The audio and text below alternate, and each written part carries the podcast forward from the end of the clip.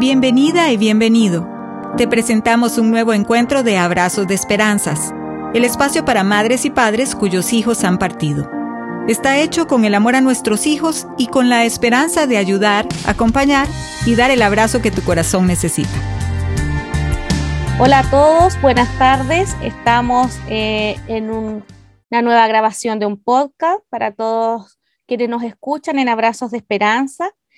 Y hoy vamos a estar acompañados desde Chile eh, por Paulina Vallebona, quien eh, nos va a contar eh, y vamos a conversar con ella sobre su lindo testimonio de transformación del dolor al amor. Este testimonio que cada uno de nosotros en algún momento de este camino logra, pero que no es un proceso fácil y el cual debemos ir encaminando de acuerdo a decisiones que vamos tomando. Así es que bienvenida Paulina, yo soy eh, Jocelyn de Renacer también, de la ciudad de Copiapó en Chile. Mi hija es Josefa, ella partió hace nueve años, a la edad de nueve años, y es quien hoy me invita y me tiene acá eh, aportando este granito de arena para tantos padres y madres que nos escuchan. Eh, Paulina, te pediría si te presentas, por favor. Hola Jocelyn, yo soy Paulina, Em, mi hija se llama Lucy, ella partió a los 22 años, tuvo un accidente em, hace ocho años atrás, aprox, como ocho años atrás. Em, eso, eh, ella fue un accidente repentino, son, son, son, cosas que son como fuertes inicialmente, pero como dijiste tú, se transforma a veces en otras cosas si uno lo quiere. Cuéntanos cómo viviste eh, o cómo estás viviendo ese proceso de transformación. Eh, detrás de cada historia de una madre hay, hay años o el inicio del dolor, como cada una de nosotros así lo, lo vive. Pero tú me dijiste eso muy bonito, yo lo transformé ese dolor en amor. ¿Cómo, cómo lograste eso? Eh, mira, eh, coincidentemente, cuando, antes que falleciera mi hija, unos meses antes, ella me habló de que se iba a morir joven y me describió su funeral.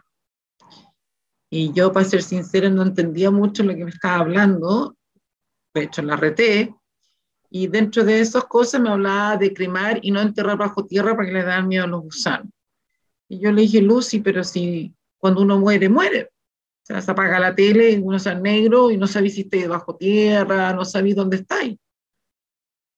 Bueno, llegó el día, coincidentemente, que como a los tres meses o cuatro meses después que sucedió esta conversación, y ella falleció. Y claro, uno al principio eh, queda en shock, pasa, pasa como en estado de shock, como que no entiendes mucho lo que te pasó, si es real, no es real, si es una pesadilla, que te vaya a morir. Yo creo que todas las mamás que nos ha pasado esta, esta desafortunada accidentes o enfermedades o lo que sea, como cuando se muere un hijo, se va al cielo. Em, ella efectivamente me empezó a mandar señales. Señales que yo claramente, como estaba en shock, no las veía, no, no, no las sentía, pero poco a poco empecé, empecé a entender que una señal clara que decía, no es llegar y morir, existe algo más. No sabemos lo que es, porque como lo dijo una vez un curita, lo más misterioso de la vida es la muerte. No sabemos si es el cielo, si es el universo, si nos transformamos en espíritu, si nos transformamos, no sé, pero lo bueno es conectarse con esta energía y, y yo le digo energía. Y ella me mandó muchas señales que fue como el primer despertar en mí como la parte no del enojo, sino que más bien em, mirando más la parte espiritualidad. Em, yo no tomé ninguna pastilla para dormir ni ninguna cosa, que yo creo que eso también a mí me ayudó mucho porque siento que lo, lo que es remedio, pastillas para dormir o para mantenerte no depre, porque al final esto no es una depre, esto es un gran dolor, es una gran pena. Eh, por lo tanto, yo tomé la decisión de no hacerlo y de que me doliera hasta lo que tenía que pasar. Y cuando me empezó a doler hasta lo que tenía que pasar, em, empecé a salir del shock. De ahí pasé a la gran pena, entendí lo que me estaba pasando y después pasé a la rabia.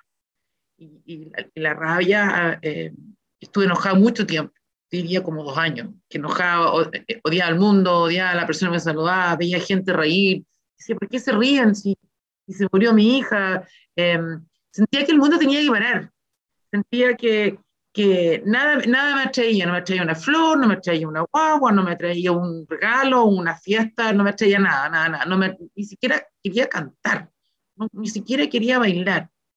Entonces me llené con mucha rabia. Y después llegué a un, a un curso que se llama Curso Milagro, y que ahí, al leerlo y al entenderlo con un coach, empecé a entender Em, que esto me nace de la búsqueda de algo más, y que si no puede ser que se muera mi hija y, que yo quede con esta rabia y que sea una amargada para siempre. Y yo tomé la decisión de, no, tiene que ir algo. Y empecé a meter en varias cosas, en, en, en varios talleres, en, en, un coaching para mejorar vida, en el wellness, en todas estas cosas que hoy en día dan vuelta y al final llegué a este curso milagro donde yo ahí entendí que había que conectarse al amor y no, no pensar en mi hija como fue el accidente, sino que pensar en los 22 años, cómo fue conmigo y cómo ha sido en estos ocho años también conmigo.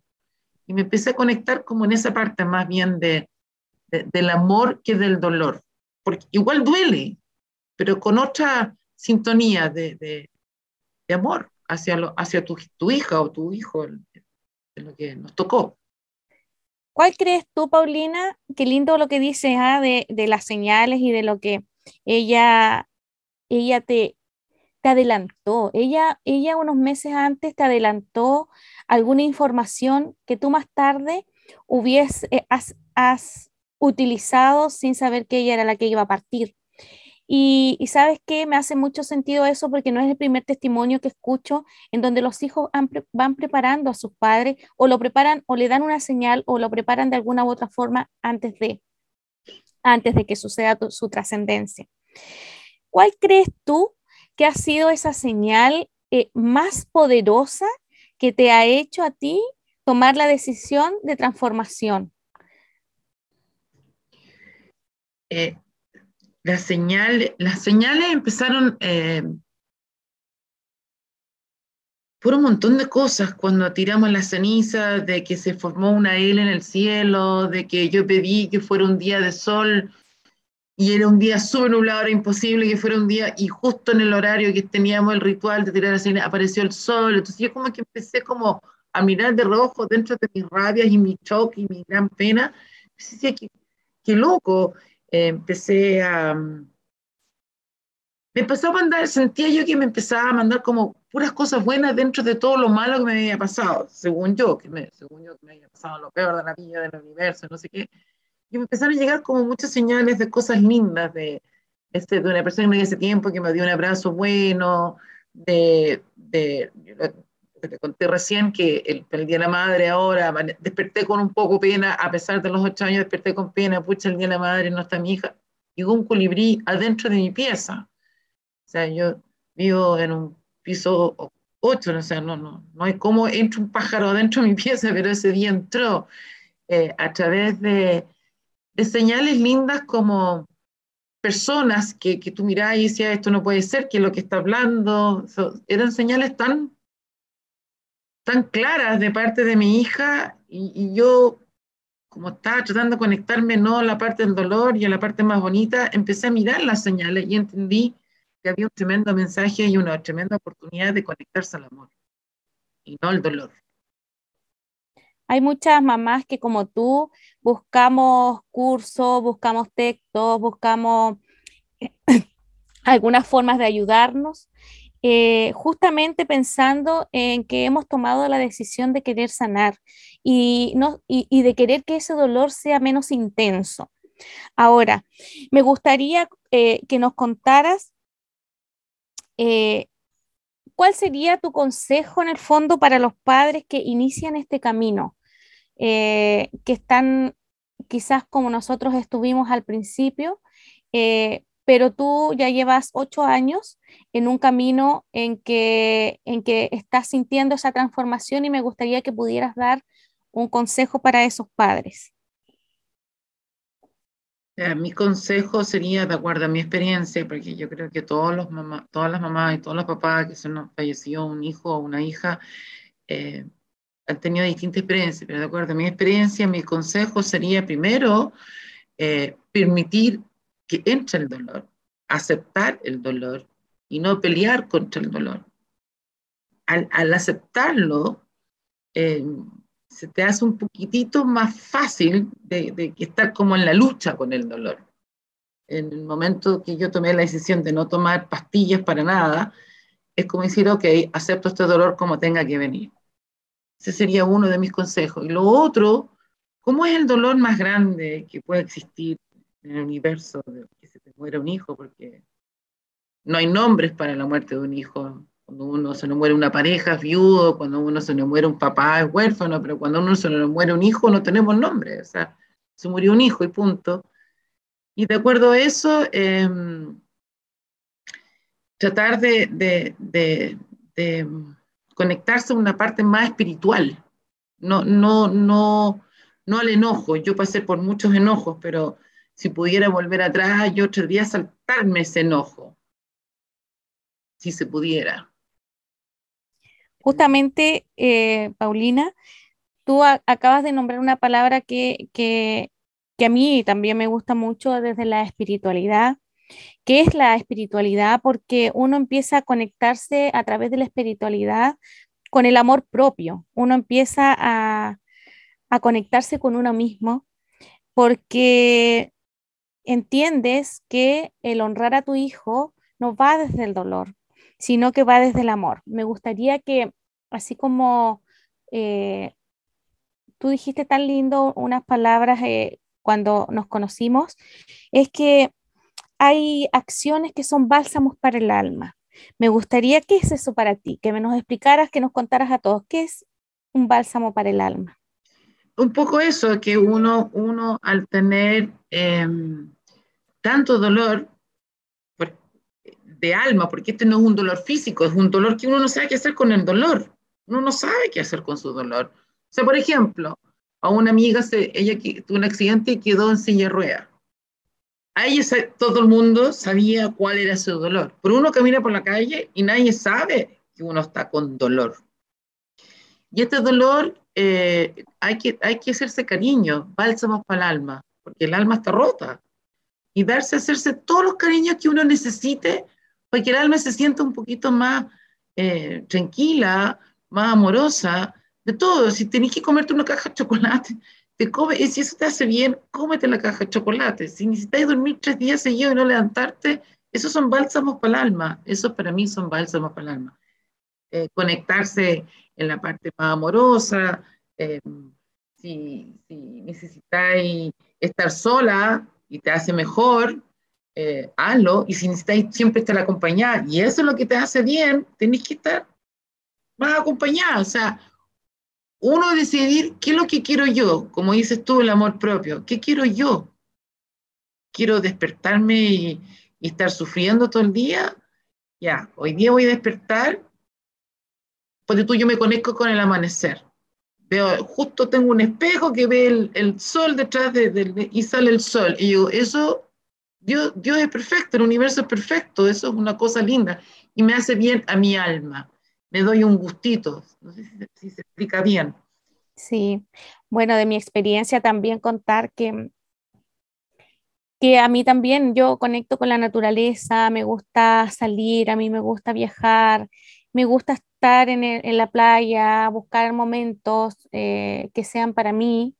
Eh, me gusta escuchar eh, la naturaleza porque es, es, donde también conecto. Esos cariños para el alma también tienen que ser, em, tienen que ver, más bien dicho, con, no sé, hasta salir a caminar, tomar aire fresco, escuchar una canción, em, hacerte cariños que, que em, que nadie más lo va a poder hacer por ti, porque no es lo mismo que venga tu papá, tu mamá, tu esposo o tu esposa a hacerte un cariño eh, o a darte una demostración de cariño, porque no es lo que nosotros necesitamos, sino que más bien trabajar nuestro interior, que algo que nos haga bien a nosotros. Yo creo que esos eh, bálsamos para el alma, sin duda que son eh, los cariñitos que tenemos que ir haciéndonos desde hasta el maquillaje, la ducha De la, en la ducha de la mañana, el cambio del color de la ropa, quizás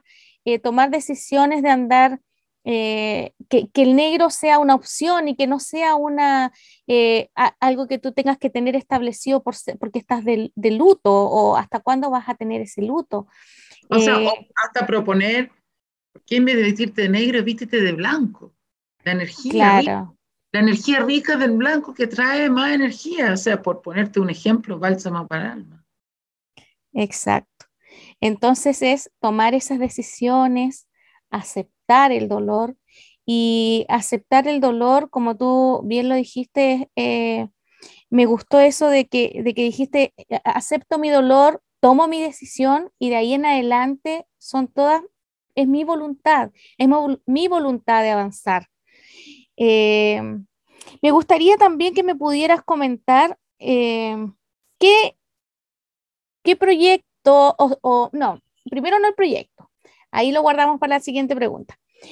Me gustaría que nos pudieras decir cómo has sentido que tu hija te está guiando para apoyar y ayudar a otros padres. ¿Cómo ves eso? ¿Qué te produce eso de estar tú también a través de Mariposas Chiles, acompañada de Isabel, eh, em, apoyando a estos padres. ¿Qué sensación te deja? ¿Qué, nos cuenta El bálsamo para el alma, al final eh, uno al transmitir su experiencia y, no sé, pues de 30 papás que ayudaste a uno, y a uno se siente mejor, aparte que uno transmite lo que a uno le pasa y te conectáis con alguna mamá y, y, de repente ella sale a flote y le dais la esperanza. Y eso es súper importante, dar esperanza de que no te vaya a quedar en el hoyo un día en tu cama como, uno, como le pasa a uno en los primeros años. Y que hay una esperanza de que, mira, estoy conectada al amor, no al dolor, mira. Y, siento que eso em, es como lo que más me, me, o sea, al final, amor propio, como dijiste tú es como que me alegra, a mí me hace muy bien, a mí me hace muy bien y, ver a otra mamá despegar o a un papá despegar es una tremenda alegría. Es un orgullo. Un orgullo y, siento que mi hija es la que, porque uno, uno, yo creo que ahorita pasó también, o a los que, todos los que estamos acá, todos dicen, ¿qué, ¿qué hago con este dolor? Y todos empezamos, ¿qué hago con este dolor? Googleo, y te aparece Renacer, Mariposa Chile, Abrazo Esperanza y un montón de grupos, y todos vamos para allá a buscar la respuesta. Y uno como que te van llegando estas cosas en el camino. Otra señal, te van llegando la mamá que te hiciste más junta, te llegó el papá con que tú pudiste conversar todas las tardecitas para ver qué es lo que pasó.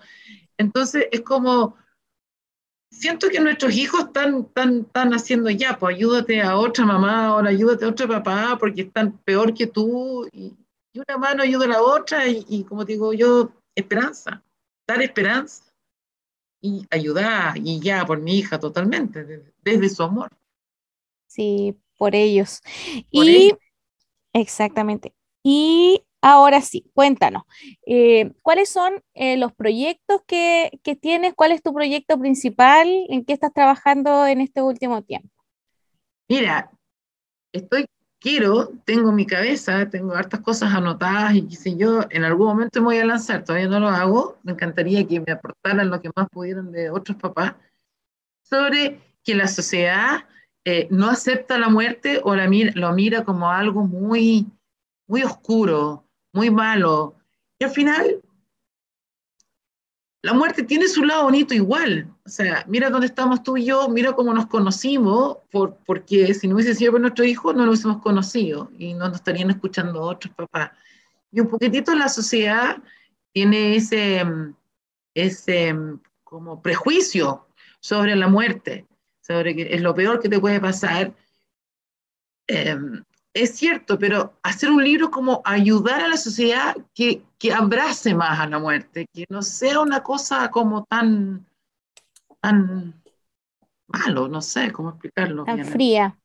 Tan fría. Entonces, un poquitito quiero, no sé cómo llamarlo el libro, ahí estoy media pegada, pero sí de que, que cómo atender a una persona que está en duelo, qué decir, qué no decir, de cómo mirarlo. El ritual, por ejemplo, también me gustaría un poquitito de, ser bien fuerte en esa parte de que el ritual de la muerte, lo, yo por lo menos, no sé si te pasa a ti, horrible, lo encuentro, pero sí, esto que baje el ataúd y todo el mundo se te tuve encima, lo encuentro como muy, muy fuerte, inventar otro tipo de ritual que, que en vez de, en vez de que, que, sea una cosa triste, que a lo mejor sea una cosa como celebrémosle el, el fin de su vida en vez de la muerte, tratar, quiero hacer algo así como por ahí, como, como que la sociedad se, se encariñe más con la muerte en vez de que sea tan, tan duro el, el, la palabra, que vimos en la pandemia como la gente estaba, no, vamos a morir,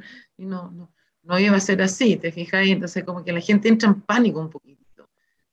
Hacerle un, un falso al alma con el tema de la muerte, algo así. Eso es lo que tengo ganas de hacer. Me gustaría, pero no sé si, no solo yo, me gustaría hacerlo con más mamás y más papás, o sea, un poquitito qué podamos aportar en, en un libro para la sociedad. No como algo comercial, sino como un legado de nuestros hijos, de que, que se tranquiliza un poquito la sociedad con la muerte. Súper bien. Me encanta la idea porque justamente no tenías el nombre, pero puede ser Bálsamos para el Alma. En la muerte. sí, me parece un bonito nombre porque eh, de hecho esa palabra cuando tú la nombraste, sí, eh, eh, son esos cariñitos que necesitamos como padres y madres que, que, hemos enfrentado o que enfrentamos aún la muerte de hijos, porque hay padres y madres que nos escuchan que están en periodos que están iniciando y que dirán, hoy estas mujeres hablan súper bien y se les murió un hijo. Pero la verdad es que frente a los testimonios y que lo que yo, lo que yo he querido rescatar en este podcast es que sí se puede, que se puede tener una transformación del dolor al amor. Así es que no sé si quieres agregar algo, Paulina, que se te, se te esté eh, quedando en el tintero o... De, la parte de la, de voluntad nomás, de la parte de que, de que si alguna mamá está muy recién, de que piense en las mañanas, que yo creo que la parte de la mañana es la peor parte cuando, uno despierta, como que vuelva a tierra de nuevo, como que pensar, está en mi voluntad, está mi voluntad de querer elegir si me conecto al amor o si me conecto al dolor. Está mi voluntad en que si me quedo aquí acostada sufriendo, o está mi voluntad levantarme, ir a hacer una caminata, como dijiste tú, abrazar un árbol, hacer una florcita, hacer un arreglo bonito de flores, eh, no sé, está en uno, está en uno cómo va llevando. Sé que al principio es muy difícil, porque yo creo que todos lo hemos pasado pésimo al principio, pero esperanza de que si uno se auto quiere y se auto hace cariño y se, con, se conecta a algo más espiritual, se, se, logra. A pesar del dolor, el dolor no se va. Eso no. Muchas gracias, Paulina. Muchas gracias por haber querido ser parte de este podcast de Abrazo de Esperanza y es, eh, espero que no sea el único y que después te estemos eh, grabando también cuando ya tengas la publicación de tu libro. así, es que, así es que mu muchas gracias. gracias muchas gracias. Eh, un abrazo y gracias a todos que nos, quienes nos escuchan también en Abrazos de Esperanza. Así es que hasta pronto. Chao.